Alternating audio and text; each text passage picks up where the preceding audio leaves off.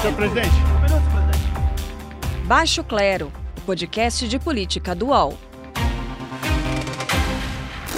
Sou do Baixo Clero, sem qualquer problema, mas é um sinal que todos têm espaço aqui nesse maravilhoso Brasil. Olá, está no ar mais um episódio do Baixo Clero, podcast de política do UOL.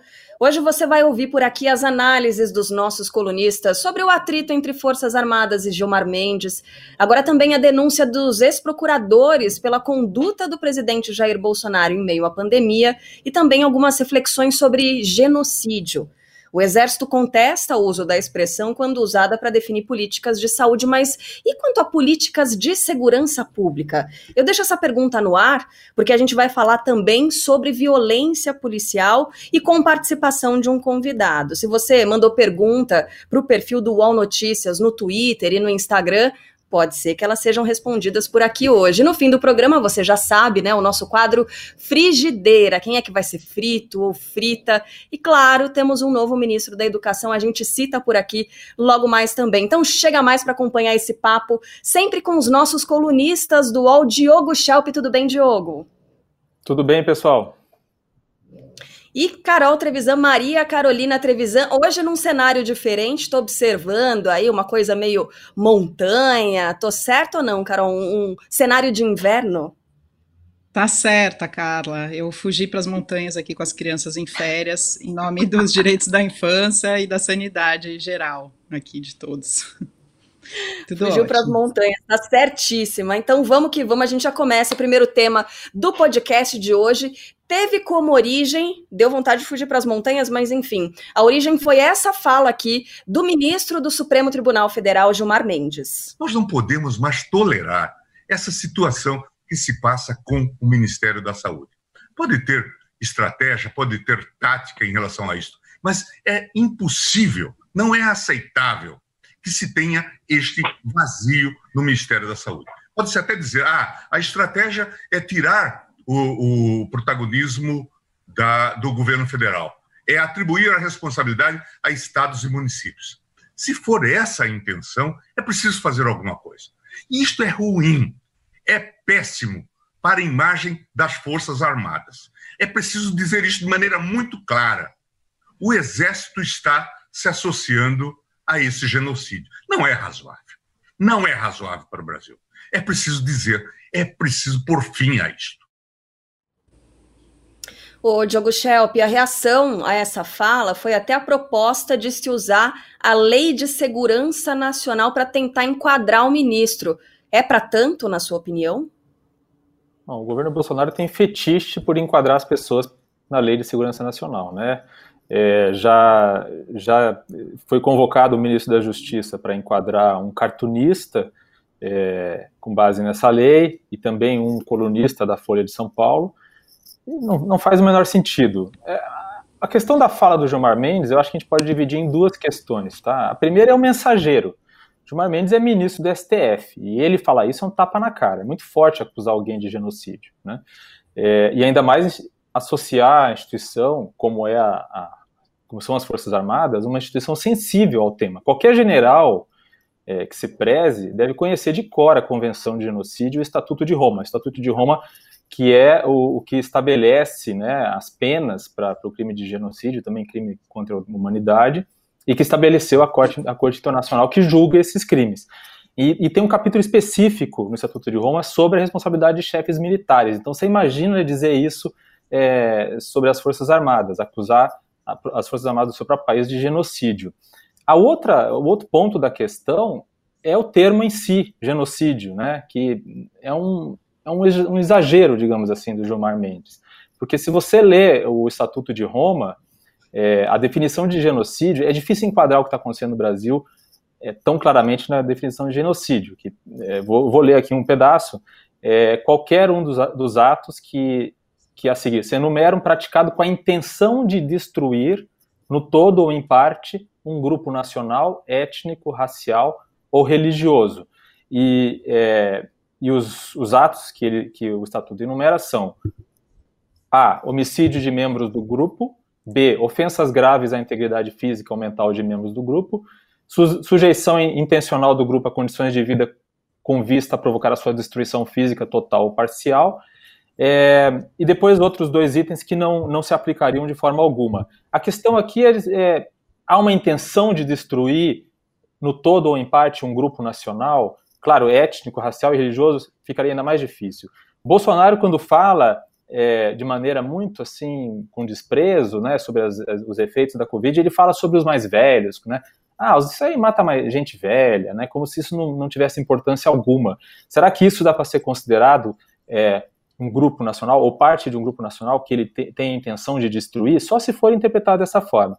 A outra possibilidade, que também poderia ser levada à Corte Internacional de Haia, é o crime contra a humanidade, é, que é definido da seguinte forma: é, entende-se por crime contra a humanidade qualquer um dos atos seguintes, com, quando cometido no quadro de um ataque generalizado ou sistemático contra qualquer população civil, havendo conhecimento desse ataque. Então entram aí homicídio, extermínio, e outros atos desumanos de caráter semelhante que causem intencionalmente grande sofrimento ou afetem gravemente a integridade física ou saúde física ou mental. Me parece que é, esse crime é um crime mais amplo é, que talvez pudesse ser mais facilmente enquadrado. O que eu estou querendo dizer é o seguinte: eu não descarto a possibilidade de que Bolsonaro possa ser de fato é, enquadrado, é, talvez pela Corte Internacional é, de Haia, no, no, crime de, contra a humanidade. E isso pode acontecer tanto no exercício do mandato, né, lembrando aqui é, o ex-ditador do Sudão, por exemplo, que foi é, teve pedido de prisão durante o exercício do mandato. E, e o que, que, isso implica? Claro, o próprio país não vai mandar o cara para a Haia, mas o cara não pode sair do país dele. Se ele vier para o Brasil ou qualquer outro país que assinou o Estatuto de Roma, ele tem que ser preso. Né? Então, é, veja, é, é, realmente grave a acusação que o Gilmar Mendes fez, mas é, também o fato de ele ter feito essa acusação chama atenção para a tragédia que está sendo a pandemia no Brasil, né? E, e, e como o governo está sendo negligente. Então, se isso servir para salvar vidas, já, já é um grande negócio. Ô, Carol, é, na sua avaliação, então, vindo de um ministro do Supremo Tribunal Federal, essa frase, ela ganha mais peso, ela não poderia ser dita, quer dizer, o Gilmar Mendes não pode se utilizar de uma figura de linguagem, uma, né, uma hipérbole, para se referir à política com a qual ele não concorda? Acho super importante o ministro Gilmar Mendes ter se posicionado, Carla, porque a gente está realmente passando por uma situação bastante complicada nessa área. E assim, por mais que a gente a precisão do termo, e foi isso o que o vice-presidente Mourão quis, é, no primeiro momento, contestar, é, há sim uma omissão que coloca em risco determinados grupos mais vulneráveis da população brasileira, como são os indígenas e a população mais pobre e negra. Né? Então, é, do meu ponto de vista, ele precisa, precisaria se responsabilizar e se comprometer com essas vidas, tanto quanto com as outras vidas brasileiras, né? E então eu assim acho que o ministro Gilmar Mendes está tá correto quando coloca essa questão e quando coloca também a possibilidade dele ser julgado no Tribunal de Haia, né, o Tribunal Internacional, como bem explicou o Diogo Schelp. Agora, ontem o repórter Marcelo Oliveira, do UOL, publicou uma reportagem sobre a denúncia de cinco ex-procuradores e também um ex-juiz aposentado ao Ministério Público Federal contra o presidente Jair Bolsonaro por conduta ilícita, segundo a denúncia, no combate à pandemia da Covid-19. Eles citam que o presidente tomou várias medidas contrárias à saúde na condução do país, entre elas a demissão de dois ministros da saúde durante a crise, a gente discutiu isso bastante aqui no Baixo Clero. Eu queria saber de vocês dois o seguinte, as opiniões, né? Como é que essa representação se encaixa nesse cenário? Será que ela pode respaldar uma possível defesa aí da fala do ministro Gilmar Mendes? Ou será que não deve dar em nada, hein, Carol Trevisan? Eu achei bem também interessante esse posicionamento dos procuradores ex-procuradores da República. É, porque eles é, também fazem o Ministério Público se, se posicionar né, diante de tudo isso. O que eu estava apurando com alguns juristas e eles me explicaram é que os procuradores fizeram uma estratégia de colocar no âmbito administrativo e não criminal, ou seja, onde Bolsonaro não tem um foro privilegiado. Então, isso teria que ser apreciado por uma primeira instância. E aí entraria num outro lugar e também contribuiria com esse cenário é, mais global de, de, da condução de Bolsonaro em relação à pandemia. O que acontece é que o Aras está é, segurando isso ainda e a gente ainda não sabe é, para onde ele vai levar essa representação, né? Depende do posicionamento do, do ministro do, do Aras, né, do, do PGR agora.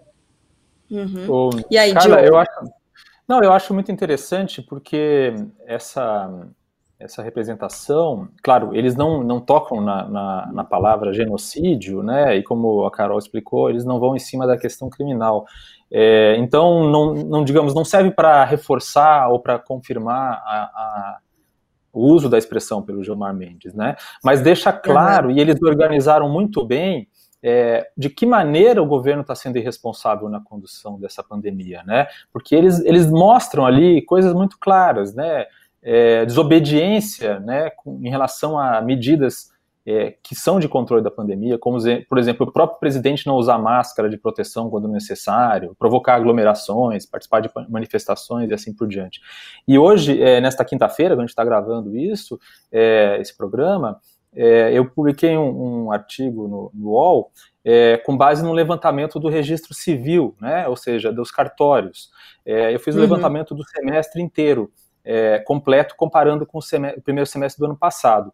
E o resultado é o seguinte: é, teve um aumento de quase 10% no número de mortes, de óbitos no Brasil.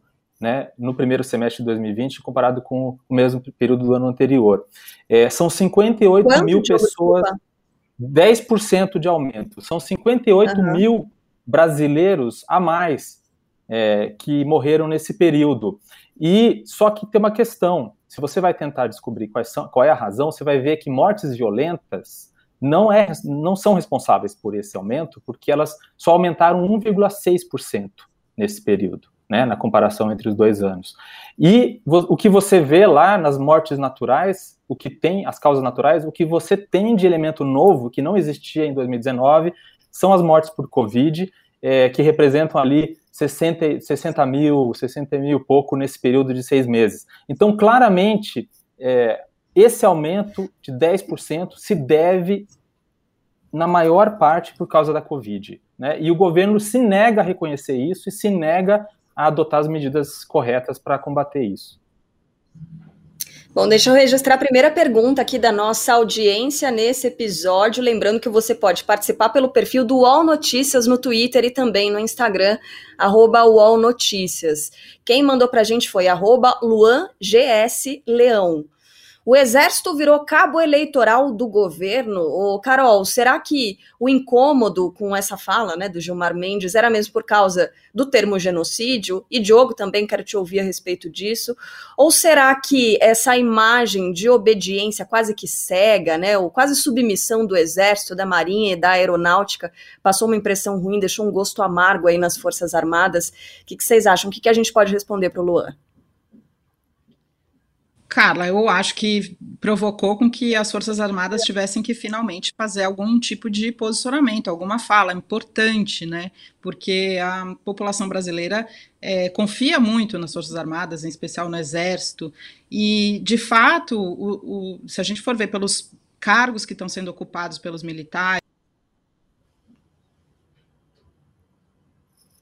Acho e a gente está com uma estabilidade é, com, com a conexão da Carol Trevisan. Ela falou, né? Avisou que tá, fugiu para as montanhas, lá a conexão então um pouco instável. A gente vai retomar o contato com ela, mas a gente continua conversando por aqui. Não seja por isso, né, Diogo Shell? O que, que você achou? É, o que, que a gente pode responder aqui para o nosso, uh, nosso companheiro Luan, que acompanha o Baixo Clero?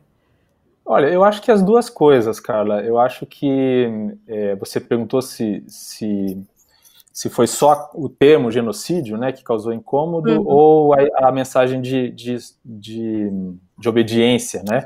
A verdade é, é que, é que são mais de 20 é, membros no, do, das Forças Armadas só no Ministério da, da Saúde. Né? Então não tem como não dizer que as Forças Armadas não estão com a sua imagem irremediavelmente vinculada a, ao desastre que está sendo a condução da pandemia. Né? Então, é, não tem como não, não, não, não ver essa, essa relação. Né?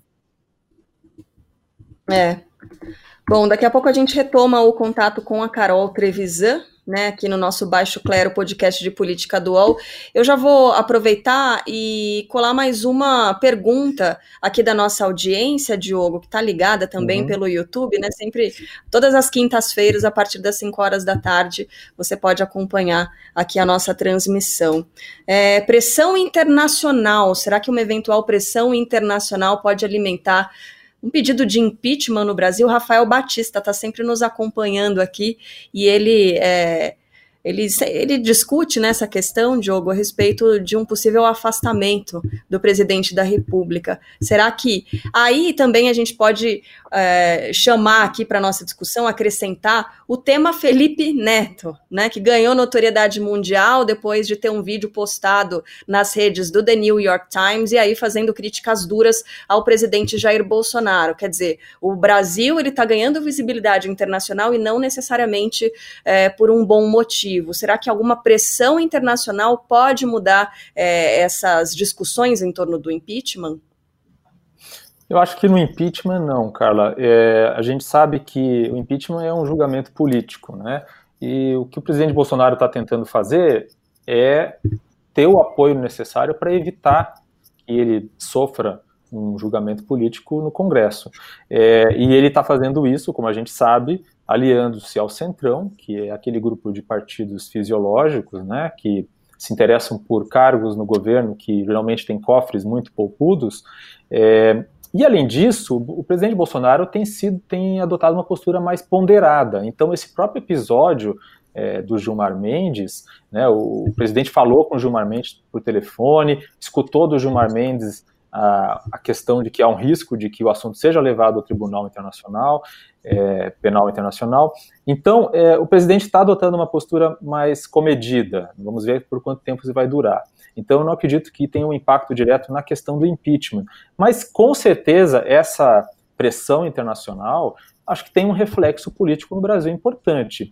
Principalmente, como a gente já falou em episódios anteriores, se acontecer de o presidente Donald Trump, presidente americano, não se reeleger no final deste ano e entrar um presidente democrata, o, Joe Biden, com uma outra postura, sem essa é, proximidade, digamos assim, com Bolsonaro, né, sem a vontade e a intenção de passar a mão na cabeça do Bolsonaro cada vez que o Bolsonaro fizer uma declaração que, que vá contra os interesses é, da governança global. Né? Então, é, de fato, você falou da, do, do, artigo do Felipe Neto, é, não, não é o único, tem outros artigos aí que têm sido feitos mostrando que o Brasil se tornou um párea nessa pandemia. Nós temos a Carol de volta, não? Ainda não, Desculpa, eu acho. Gente. Ah, não, a Carol tá por aqui. Eu só quero registrar o seguinte, viu, Carol? Eu acho que o Felipe Neto, antes de entrar, fazer essa entrada aí, ter o vídeo divulgado no, na, no canal do The New York Times, ele leu a coluna do Diogo Schelp aqui no UOL, porque o, o Diogo escreve o seguinte: ó, Donald Trump é um mau exemplo para Jair Bolsonaro. E foi mais ou menos isso que o Felipe Neto repetiu ali no vídeo dele. Então, se tem algum influencer por aqui, é o senhor, viu, Diogo Schelp? Muito bom. Carol Vou abrir um canal meu no YouTube.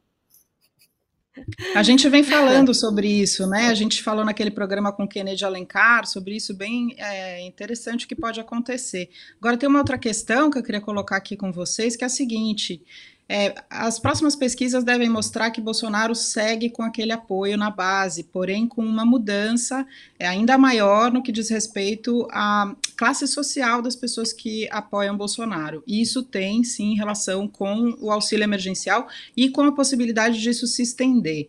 Será que então o governo vai adotar o auxílio, a renda mínima, até o final do governo para conseguir governar, para conseguir manter essa base, sendo que políticas assistencialistas sempre foram para eles é, uma questão muito criticada né, para os outros governos, né? Bolsonaro adotará também essa estratégia para manter a base de apoio dele? Isso acho que está nos próximos, nas próximas semanas a gente vai saber. Pois é. E agora, né, o balão de ensaio da vez é a tal da volta da CPMF, reforma tributária que, convenhamos, dificilmente vai sair nesse ano de 2020. Agora voltou para a pauta e as pessoas introduziram aí um novo imposto para todo mundo ficar falando sobre isso, quem sabe mudar um pouco o foco, né, um pouco a atenção. Enfim, a gente finge que cai nessa, né? É, eu queria voltar aqui para esse tema da militarização, né, já que a gente falou das Forças Armadas. É, nosso segundo assunto aqui, na verdade, né, nem segundo, terceiro, quarto, a gente já falou sobre tanta coisa. É, Carol Trevisan, com frequência a gente costuma ouvir associado à política de segurança pública, então aos governos estaduais, esse termo genocídio. Aí, nesse caso, há o que contestar, como fizeram as Forças Armadas com essa live do Gilmar Mendes? Então, a gente sabe já por dados que 75% das pessoas que são mortas pela polícia são pessoas negras. A gente tem visto isso acontecer no Brasil, que aconteceu com George Floyd nos Estados Unidos, a gente vê aqui quase que diariamente. Então, recentemente, um policial pisou com a botina no pescoço de uma comerciante negra de 51 anos, aqui em Parelheiros, em, perto de São Paulo, né, na região sul de São Paulo. É, se, se o extermínio da juventude negra é uma questão, e isso pode ser chamado de genocídio, eu acho que há controvérsias, mas sem dúvida há um, um, uma mira nas costas de jovens negros, isso precisa ser considerado. Né? O tema que eu levantei essa semana na minha coluna é como a gente não vai mais poder deixar de, de levar a questão racial como central em todos os âmbitos, né? Ou você se posiciona anti racismo ou você é racista. E ser antirracista não significa simplesmente ter uma opinião ou dizer eu não sou racista. Significa você introduzir isso na sua vida particular e coletiva e em relação às autoridades, nas políticas públicas, para tudo que é feito na vida, todas as áreas, né? Os 30 anos do Estatuto da Criança e do Adolescente mostram que a prevalência das vulnerabilidades sobre a população negra segue então, tudo melhorou, menos no que diz respeito a essa população. Como, então, não prestar atenção nisso, não tratar isso com é, a prioridade necessária é, daqui para frente? Né? Então, acho que as próximas eleições, inclusive para vereadores, vão mostrar isso. Quantos candidatos negros e negras, mulheres negras, sobretudo, vão estar tá aí no pleito e as Marielles que a gente vai ver nos, nas próximas eleições, né? Surgindo, é verdade. Bom, para seguir com essa nossa reflexão, eu chamo aqui para nossa conversa o repórter que trabalha em coberturas de segurança pública aqui para o portal UOL, o Luiz Adorno. Como é que vai, Adorno? Seja bem-vindo. Tudo bem, Carla? Tudo bem, Carol? Diogo? Muito obrigado pelo convite. Bem Muito legal você ter topado conversar com a gente. Para com começar aqui o nosso papo, eu queria que você contasse para a nossa audiência sobre a reportagem é, especial que você publicou nessa semana, né, que mostra uma conexão muito clara de uma falha na legislação federal com o aumento da letalidade policial em São Paulo. Conta pra gente o que, que você descobriu. É, na verdade, eu estava em busca de uma resposta para algo que todo mundo que está vendo uma série de casos de violência policial está se perguntando, que é Está aumentando o número de, de, de, casos de violência policial ou está tá aumentando o número de registros de casos de violência policial? Eu ainda não consegui chegar nessa resposta, mas eu cheguei a vários documentos que demonstram alguma, pelo menos algumas dicas é, do porquê parte da tropa não tem medo de ser truculenta, né? É, a gente tem, tem acesso, teve acesso a alguns documentos é, de uma interpretação feita pelo Departamento Jurídico da PM, que simplesmente suspende todas as investigações de policiais militares envolvidos em mortes e que, não que esses policiais não apresentem é, advogados. É, eles se, se baseiam numa brecha da lei do pacote anticrime, que, enfim, orienta a, a todos os policiais terem é, acesso a advogado na, na, nas partes introdutórias de investigação, ou seja, para o policial militar ser, ser investigado e aí, enfim, interrogado, reconhecido ou participar de uma reconstituição, ele precisa de um advogado. Só que eles não estão ah, apresentando advogados, porque a Caixa Beneficente da PM, que é responsável por nomear advogados aqui em São Paulo, não tem estrutura suficiente. E, enfim, com a alta da letalidade policial aqui em São Paulo, esse ano já foram 442 pessoas mortas pela polícia militar, é, batendo todos os recordes da série histórica, é, você não tem advogado para tudo isso, e aí a solução que o departamento jurídico da PM encontrou foi simplesmente suspender essas investigações. É, o argumento da Secretaria da Segurança Pública é que as investigações continuam. De fato, as investigações continuam, mas não chega na parte importante para esclarecer um crime de, de que, que, tem um morto, que é, é a Polícia Civil ou a Corregedoria da PM interroga uma testemunha que diz que não viu nada, por exemplo, e aí chega na hora do, do policial militar, que é a pessoa que atirou, ela não pode nem, nem interrogar, nem submeter ele a reconhecimento, nem submeter ele à reconstituição se ele não tiver um advogado.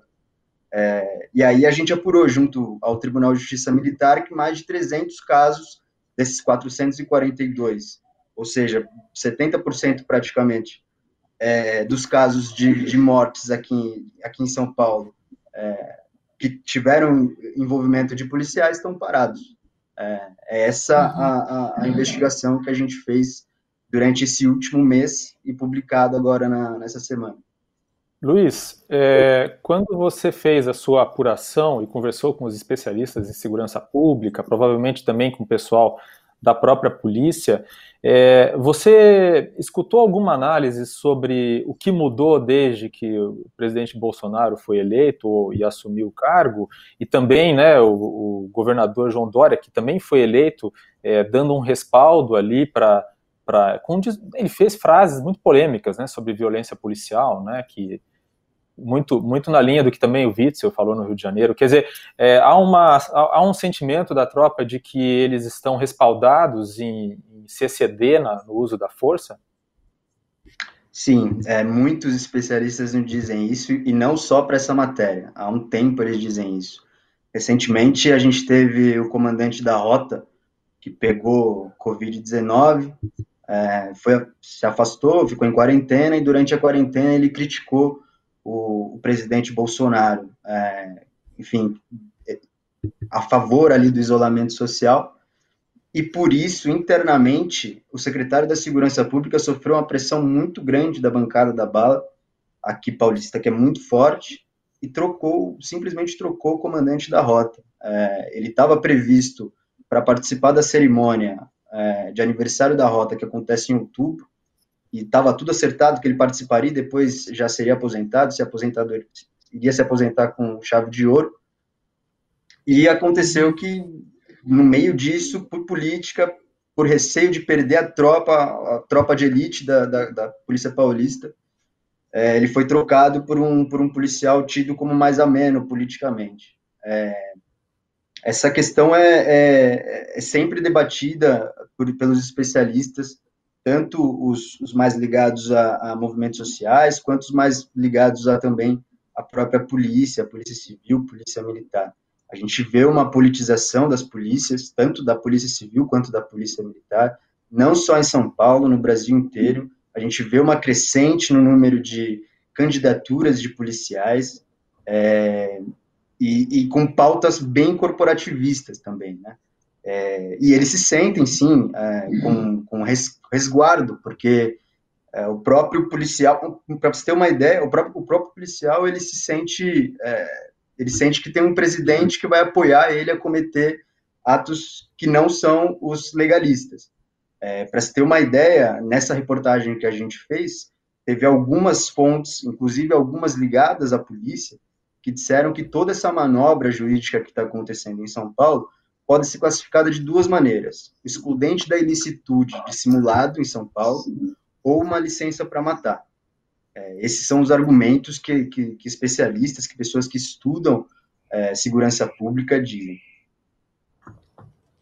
Eu acho que talvez o caso do Ceará no ano passado tenha sido o mais emblemático de todos nesse sentido, né, da polícia seguindo o presidente Bolsonaro e não seguindo os governadores, né. Se é uma polícia que já era violenta antes de um presidente que estimula é, o uso da arma, excludente de ilicitude, né, é, e o gargalo da, do fato da impunidade acontecer por meio da, dessa omissão da justiça que o, o Luiz Adorno e outros dois repórteres trouxeram à tona. Então a gente tem um cenário bastante preocupante, né?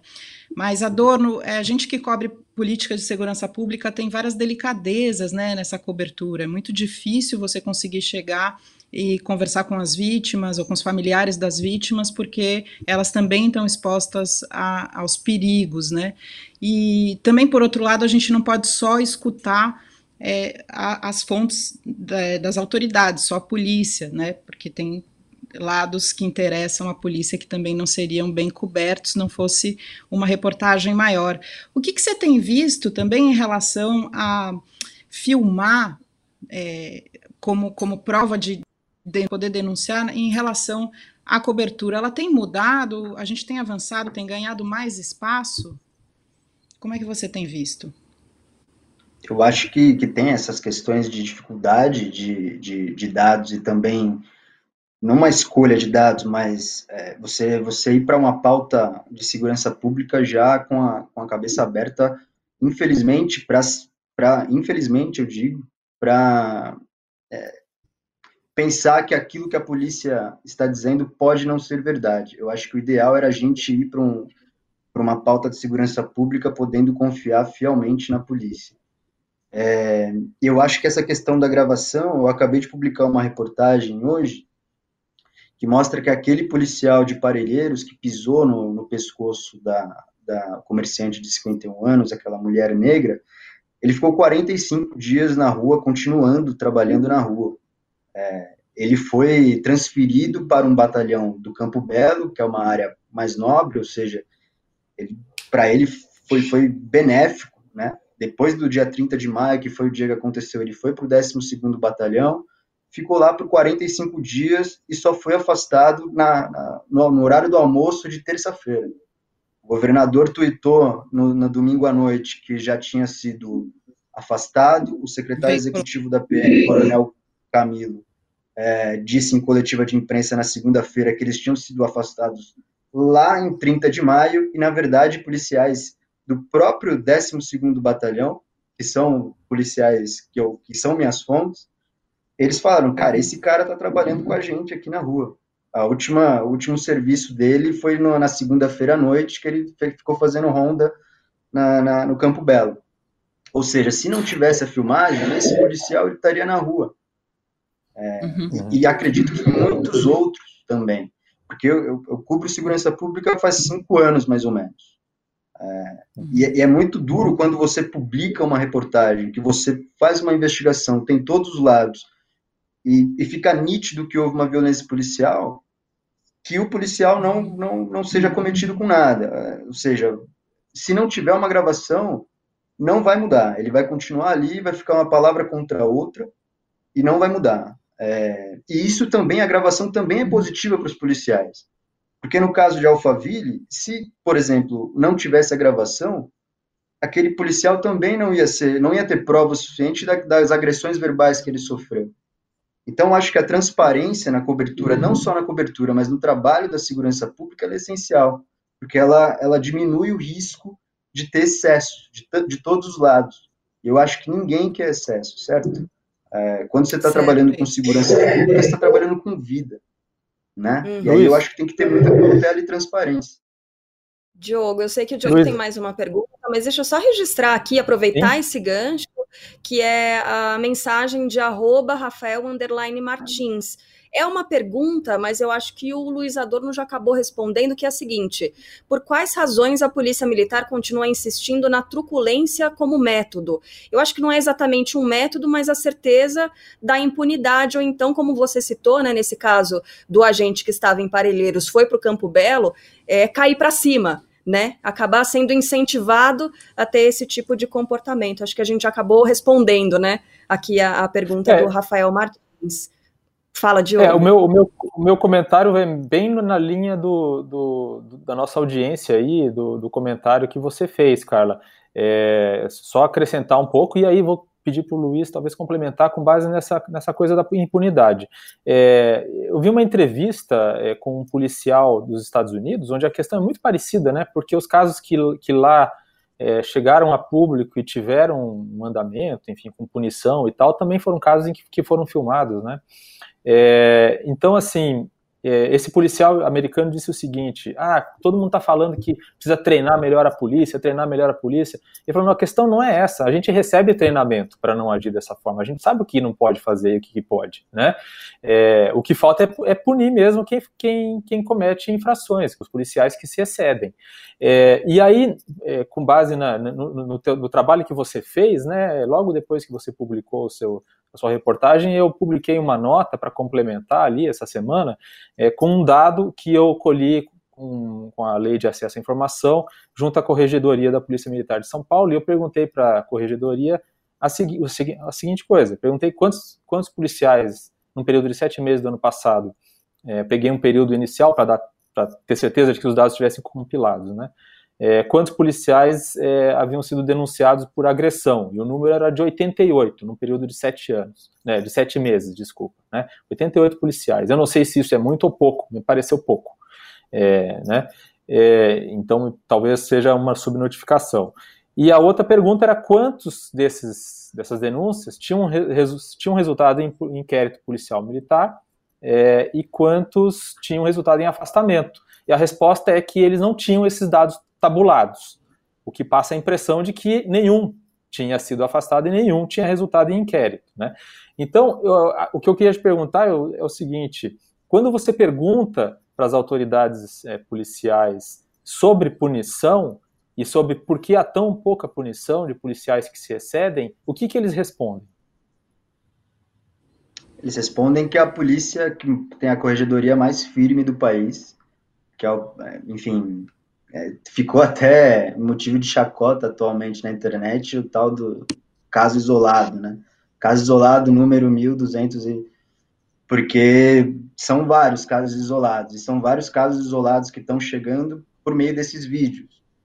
E assim, às vezes quando você tem um vídeo que demonstra claramente um, um excesso, mesmo esse vídeo, se bem se bem defendido por um advogado, não vira prova concreta. É, a gente teve o caso de Paraisópolis, que é emblemático, é, que, enfim, nove jovens morreram após uma ação da PM. Todas as testemunhas dizem que a PM encurralou os jovens ali a correr por uma viela, é, e aí nove jovens morreram e ninguém matou. É, enfim, jogam a culpa para quem? Para ninguém. É, Os pais, né, no caso. É. Entendi. É, jogaram a culpa nos pais, né? Puseram a culpa nos pais dos jovens, né?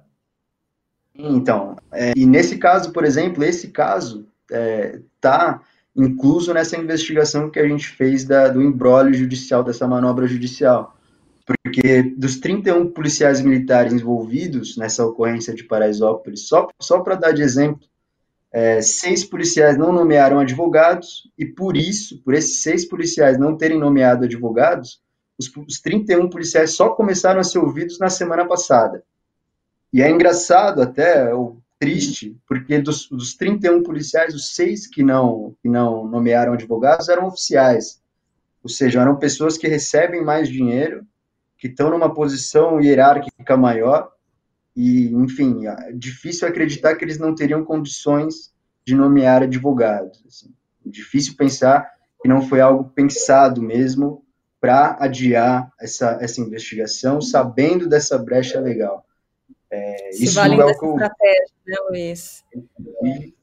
Oi? É se valem dessa estratégia, né, para conseguir adiar as investigações. Imagino que as famílias desses jovens tentando resolver logo a situação e é, esses agentes protelando e protelando. Ô Luiz Adorno, deixa eu registrar algumas mensagens aqui do pessoal que está acompanhando. O Michael Menegatti, é, ele diz o seguinte: ele pergunta se esse sentimento aí, pelas falas bolsonaristas, enfim, é, entre os militares de baixa patente, se, ele, se esse sentimento também se reflete ao comando das polícias polícias militares, aí você está falando dos oficiais, né, que estão se valendo de brechas para conseguir atrasar as investigações. Então, eu acho que a gente acabou abordando, né, de certa forma, é, esse tema. E também tem elogio para você aqui, Gabriel Sampaio, dizendo: a Adorno faz uma cobertura excelente e responsável. Parabéns pelo trabalho. Que legal, hein? Agradeço. Muito Bom, a gente que agradece, né, Carol? Quer fazer mais uma pergunta para o Luiz? Ou a gente pode é, liberar aqui o Luiz Adorno, que tem muito trabalho a fazer. Alguém mais alguma? Não? Eu quero agradecer ao Luiz a presença dele aqui. Eu tenho acompanhado a trajetória dele desde o começo e muito orgulhosa desse trabalho que ele faz, muito comprometido com, com essas vidas perdidas para o nada, assim, como se fosse muito banal. Então, queria te agradecer muito, Luiz, por estar aqui com a gente.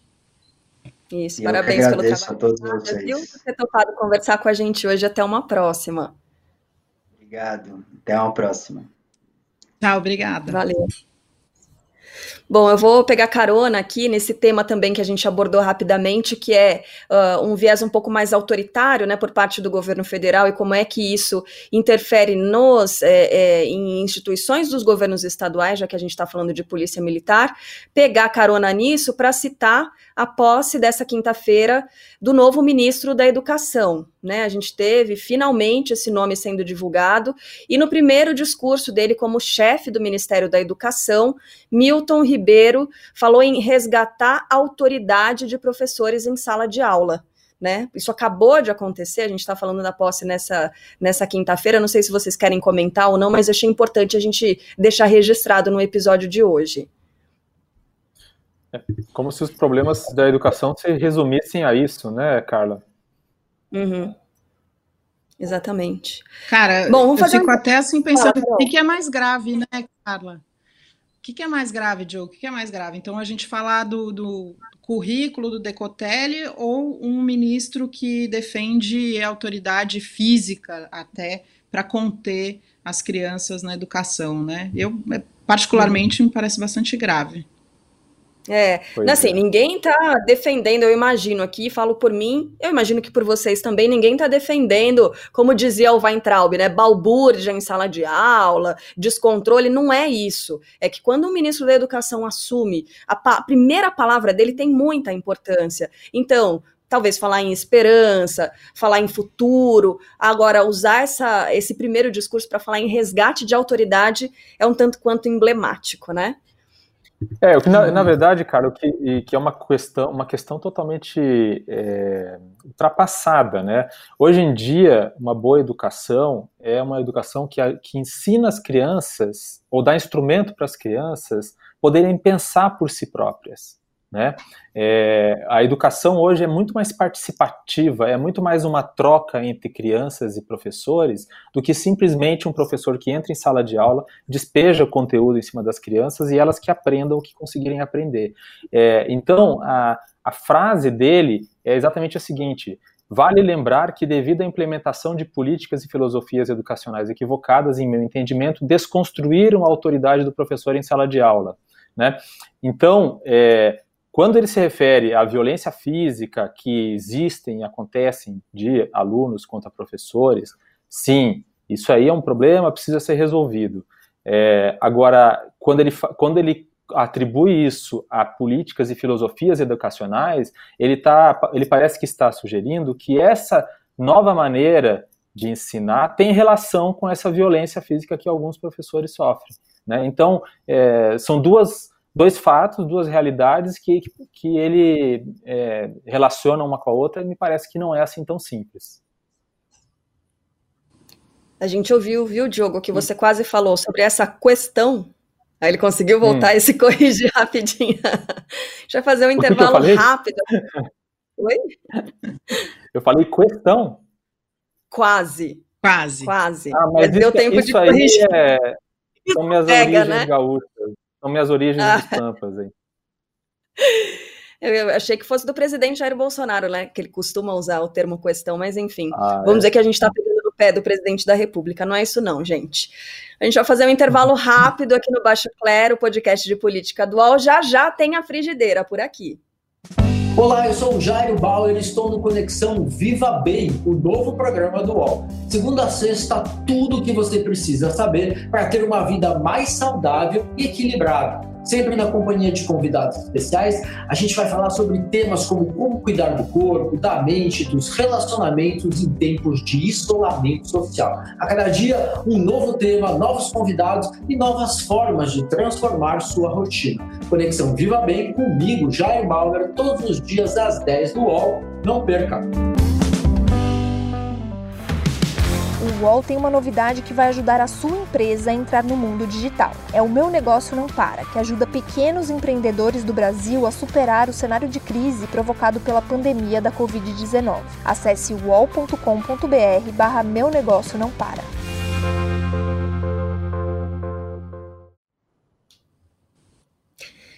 Segundo bloco do nosso Baixo Clero podcast de política do UOL, hora do frigideira, aquele quadro em que uma figura vai para a panela, né, indicada pelo Diogo Schelp e pela Carol Trevisan. O Carol, o Diogo já deu a indicação de que ele vai jogar o Felipe Neto na frigideira hoje. Vamos começar por você então. Carla, quem eu vou colocar na frigideira hoje é seguindo tudo isso que a gente conversou no, no programa de hoje, quinta-feira, é o Coronel Elcio Franco, que é o secretário executivo do Ministério da Saúde, é o segundo depois do ministro da Saúde interino, Pazuello porque na sexta-feira passada, já depois da nossa gravação, ele fez uma intervenção numa reunião, uma intervenção super violenta em relação a um garçom que estava servindo as mesas, um homem negro, numa posição de servir num momento de Covid-19, ou seja, ele foi é, é, no pior momento, do pior jeito que ele podia para falar com uma pessoa né, ali tendo um monte de testemunhas, enfim, não pode fazer isso nem sem testemunha, nem com testemunha, mas ele distratou e humilhou, que para mim, na minha concepção, é um ato de racismo também. Então, ele vai para a frigideira também por, porque é, na segunda-feira é, ele assinou um, um, termo de execução descentralizado no Diário Oficial da União e pedindo 30 milhões de reais para propaganda do Ministério sobre o combate ao coronavírus. Então, tem essa, essa outra questão que também faz com que ele vá para a minha frigideira hoje, nessa quinta-feira. Importantíssimo, viu, Carol? Porque muitas vezes a gente é, fica muito indignado com o que está sob os holofotes, né, sobre tudo que a gente enxerga ali e ganha destaque. E é importante citar também quem não está tão assim em destaque para que a gente se vire e, e, preste atenção nesses comportamentos. Tá apoiadíssima. Uhum. Diogo Schelp, desculpa a brincadeira hoje, viu? Quem é que vai para a frigideira? Não, eu, olha, eu assim, já que eu estou já usando aí as muletas linguísticas do presidente, é, eu vou começar da seguinte forma. No tocante à frigideira. no é. tocante à frigideira, é, eu vou colocar o Paulo Guedes, ministro da Economia, é, pelo seguinte, pelo seguinte, é, essa semana ele, ele surgiu ali da, do Ministério da Economia a ideia do plano de, de um plano, né, de, de, de, estabelecer um imposto negativo para trabalhadores informais. É, então, é, seria uma forma de trazer os trabalhadores informais, é, trazerem esses dados, quer dizer, para que eles declarem o que eles ganham, e o Estado é, depositaria um, uma, uma porcentagem dessa, desse rendimento dos trabalhadores informais é, num fundo que seria usado por esse trabalhador, trabalhador no futuro, quando ele se aposentasse. Seria um estímulo para que os trabalhadores é, saíssem, digamos, do, do sistema de assistência social né, e declarassem a renda deles porque eles teriam um benefício futuro. A ideia em si vale a pena ser discutida. O problema é que o Ministério da Economia vinculou a criação desse benefício à volta da CPMF. E aí agora começa toda essa discussão, como você também já mencionou, né, sobre reforma tributária, que é um imposto que penaliza os mais pobres. Ele é um imposto que expulsa as pessoas do sistema bancário né? É, porque ele, ele come ali uma, uma parte, as pessoas, é, eu conheço pessoas é, de renda baixa que são obrigadas a ter é, conta bancária por necessidade, para receber salário, coisas do tipo, e as tarifas bancárias já são extorsivas no Brasil, já é uma, uma um peso para essas pessoas terem que ter uma conta. É, e ainda por cima ainda tem a ideia de um, de um imposto é, sobre movimentação é, financeira é realmente uma insistência muito, muito descabida, na minha opinião, do ministro da Economia. Não sei o que a Carol acha sobre isso. Eu concordo contigo, né? O Guedes é meu freguês ali na, na frigideira, já coloquei ele várias vezes. Pensei em colocar ele hoje também por conta disso, mas eu acho que tem a ver com essa estratégia de tentar salvar o governo é, da impopularidade do impeachment, e por isso o Paulo Guedes seria um player aí nesse xadrez super importante. Então, concordo com essa frigideira, Diogo. Pois é, gente, eu concordo também. E aí houve uma entrevista hoje do ministro Paulo Guedes para defendendo né, esse novo imposto. E a argumentação dele, olha, eu vou te falar, viu? Ele diz o seguinte: é feio, mas todo mundo paga. Traficante de droga paga, traficante de arma paga, corrupto paga. Gente, como assim, né? E aí eu descobri que essa não é uma argumentação nova do ministro, não. Ele já vem usando isso faz algum tempo. Que coisa, hein? Ei, ministro Paulo Guedes, foi para a frigideira mais uma vez e você também, você que está acompanhando aqui a nossa transmissão, pode sugerir nomes para a frigideira pelo arroba é o perfil do UOL, no Twitter e também no Instagram. Semana que vem tem mais Baixo Clero por aqui, podcast de política do UOL. Diogo Schelp, Obrigado, um beijo para você, até semana que vem. Obrigado, até semana que vem. Valeu, Carol. Cuide-se aí nas montanhas. Valeu, hein? gente. Muito obrigada pelo programa de hoje. Obrigada, gente. Tchau, até mais.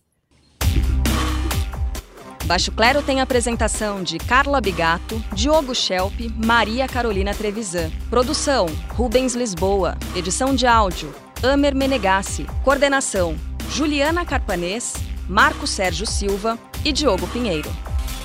Está encerrada a sessão!